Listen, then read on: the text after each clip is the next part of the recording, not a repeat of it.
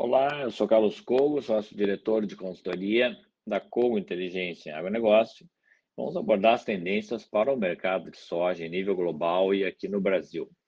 Ah, na Bolsa de Chicago, as cotações futuras ah, da soja em grão seguem acima da média histórica dos últimos 10 anos, mas agora já se distanciam bastante do pico registrado no início do ano e acumulam, em média, uma baixa de 28% em 2022, entre janeiro e a parcial de julho desse ano. O contrato com vencimento maio 2023, por exemplo, que reflete já a colheita da próxima safra brasileira 2022-2023,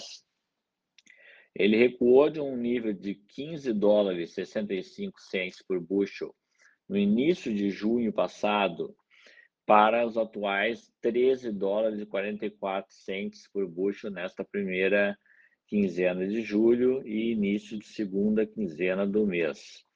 acumulando uma queda de 14% nesse contrato com vencimento maio de 2023. No Brasil, o dólar em alta, hoje oscilando agora mais numa faixa mais cada vez mais próxima de R$ 5,50, entre 5,40 e buscando um patamar mais alto, talvez no curto prazo chegando a 5,50, acaba atenuando bastante a queda dos preços, mas a cotação média da soja, por exemplo, no interior do Paraná, ela recuou em março de 2022 do pico do ano que foi R$ 203,22 a saca de 60 quilos para os atuais R$ 184,65, uma baixa próxima de 10%. Na Bolsa de Chicago, os contratos para 2023 oscilam entre 12 dólares e 50 cents e 13 dólares e 50 cents por bushel,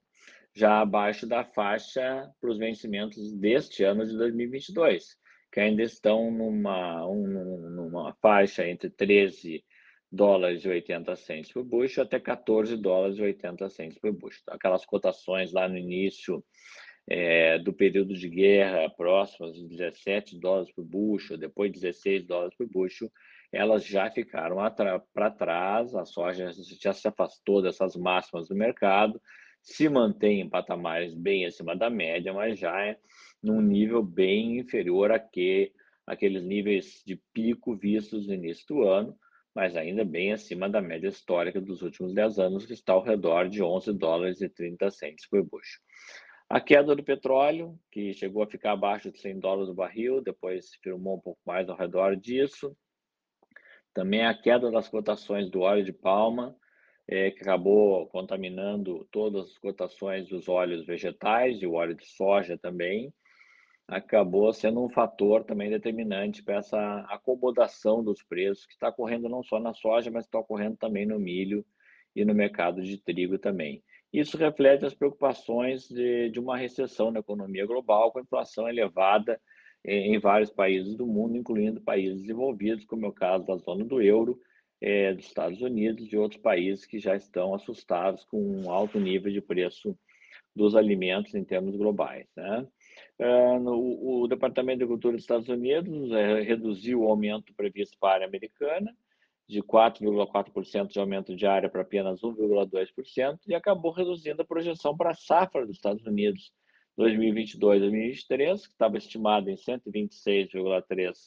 milhões de toneladas, agora está estimada em 122,6 milhões de toneladas, reflexo de um clima diverso, temperaturas elevadas alguns cinturões ainda com seca na região produtora de soja dos Estados Unidos. E na América do Sul, é, está então confirmado um terceiro laninha consecutivo, que trará risco de estiagem para a parte sul